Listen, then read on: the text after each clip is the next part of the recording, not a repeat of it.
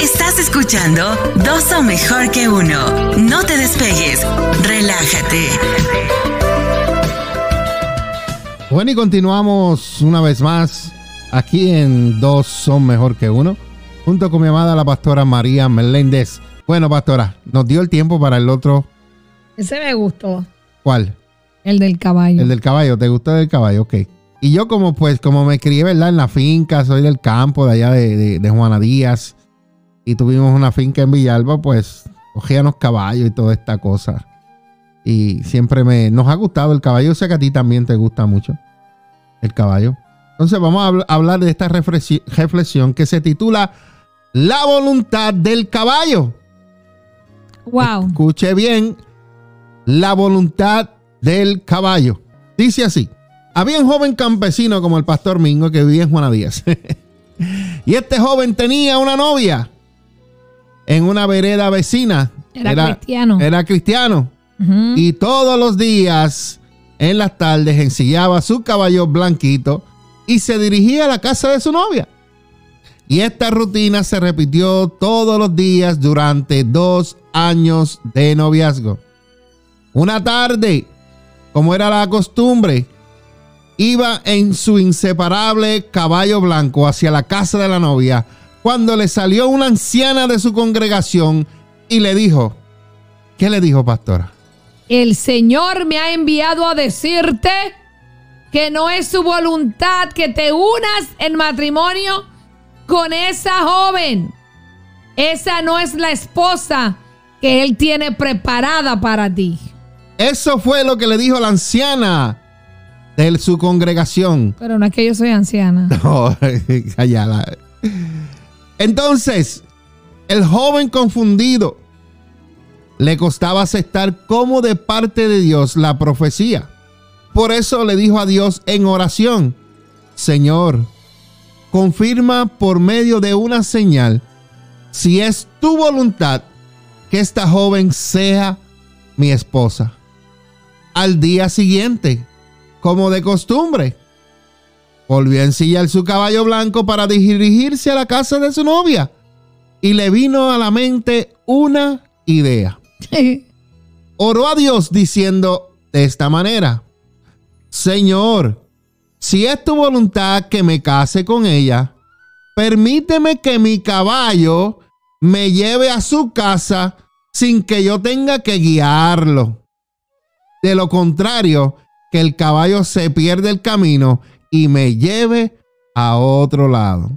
El joven se subió a su caballo y lo único que hizo fue ordenarle que se pusiera en marcha. El caballo sin vacilar tomó rumbo, como era de costumbre todas las tardes.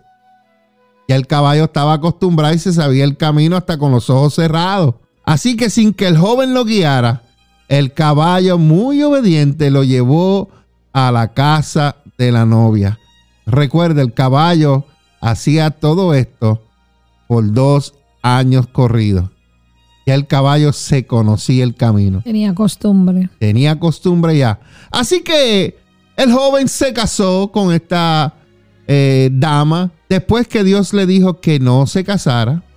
Entonces el año y medio pasó después de su matrimonio y fracasó a pesar de todos los esfuerzos que hicieron para que eso no sucediera.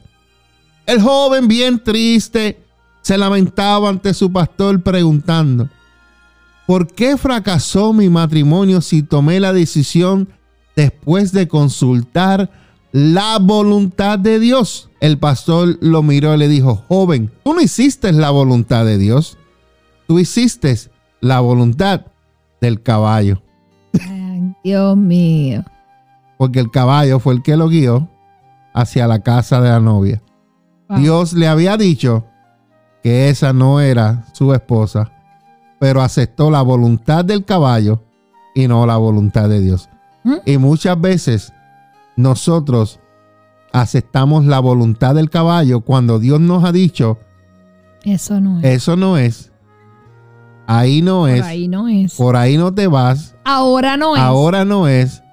Sin embargo, escuchamos a los caballos, perdón, escuchamos a personas y no escuchamos lo que Dios nos dijo. Claro. Hacemos la voluntad del caballo y no la voluntad de Dios. Y esto es, es común. Esto es diariamente. Es como mire cómo Dios usó esta, esta anciana, ¿verdad? Para que fuera el instrumento y le dijera al, joven que eso no estaba en los planes de Dios. Pero si vemos aquí, dice que el joven le vino una idea a la mente. Claro. El tipo ni oró. Él le vino la idea a la mente. Se le prendió un bombillo. Vamos, vamos a, a- a- bregar con el Señor. Vamos a regatear con el Señor. Y oró diciendo a Dios. Él se cree que oró. Que si es la voluntad que el caballo. Pero ya el caballo tenía dos años de costumbre. Y eso nos pasa a menudo, diariamente. Mucha gente fracasa porque quiere hacer su voluntad. Y no la y Dios, Dios. les habla, les da instrucciones y direcciones y como quiera toman la decisión por ellos mismos y después tienen que confrontar y vivir las consecuencias. Porque lo que te tocó vivir no estaba en la voluntad de Dios. Yes. Y muchas veces cuando nos unimos a una persona, hay que pasar procesos de sanidad, liberación, ministración y bendición. Así es. Porque hay veces que no están listos para tener un compromiso. Cuando somos novios todo es color de rosa. Yes. Pero cuando vivimos bajo techo se va poniendo rojo, después morado y después negro. Ujú. Después no se ve nada. Entonces andamos chocándonos las cabezas y entonces queremos la consejería que cuando éramos novios debieron de haber buscado. Exacto. Así es que no haga la voluntad del caballo, no haga la voluntad de su mente ni de su corazón, haga la voluntad de su Padre Celestial. Porque Amén. Dios quiere lo mejor para cada uno de nosotros. Así mismito. Dios tiene, la vida de nosotros está planeada en las manos de Dios. Mira, no te desesperes por casarte. Conoce a Dios primero. Porque cuando tú conozcas a Dios y recibas el amor de Dios, tú vas a poder amar a esa persona por encima de sus debilidades. Porque la vas a amar con el amor de Dios, no con el amor y la pasión de la carne. Porque por eso que se casan, para no quemarse. Pero después se achicharran porque no se soportan. Así es que no sea cabeciduro, cabecidura. Busque consejería cuando usted tenga una relación de personas que tengan un matrimonio sólido, que le sirvan a usted de ejemplo.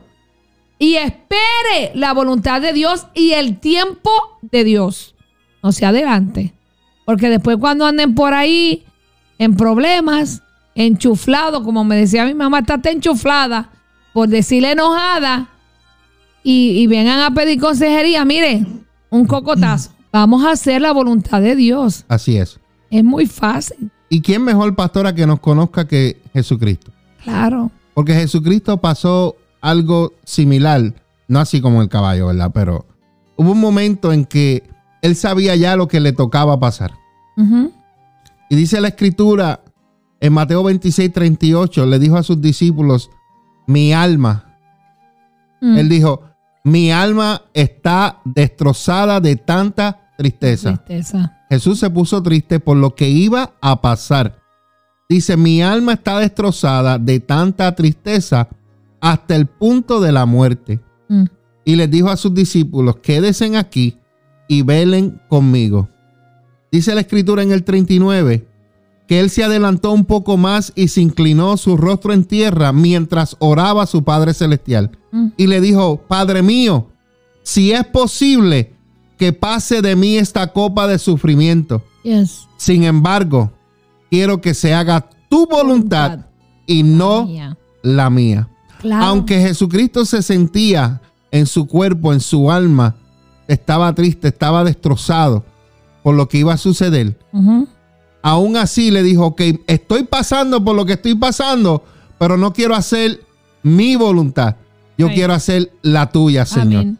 Y muchas veces nosotros necesitamos decirle al Señor que aunque nos estemos quemando, que aunque estemos sufriendo, que aunque estemos sangrando, Yes. ¿Qué nos esté pasando? Nosotros queremos hacer la voluntad del Padre Amén. y no la de nosotros. Claro. Porque la de nosotros es rendirnos y dejarlo todo. Pero la voluntad de Dios, cuando Dios nos ha puesto en un lugar, es porque Él sabe que tú lo vas a hacer. Por, por eso fue que Dios te puso ahí. Y aunque tú no creas, Jesucristo, el Padre sabía que Él lo iba a hacer.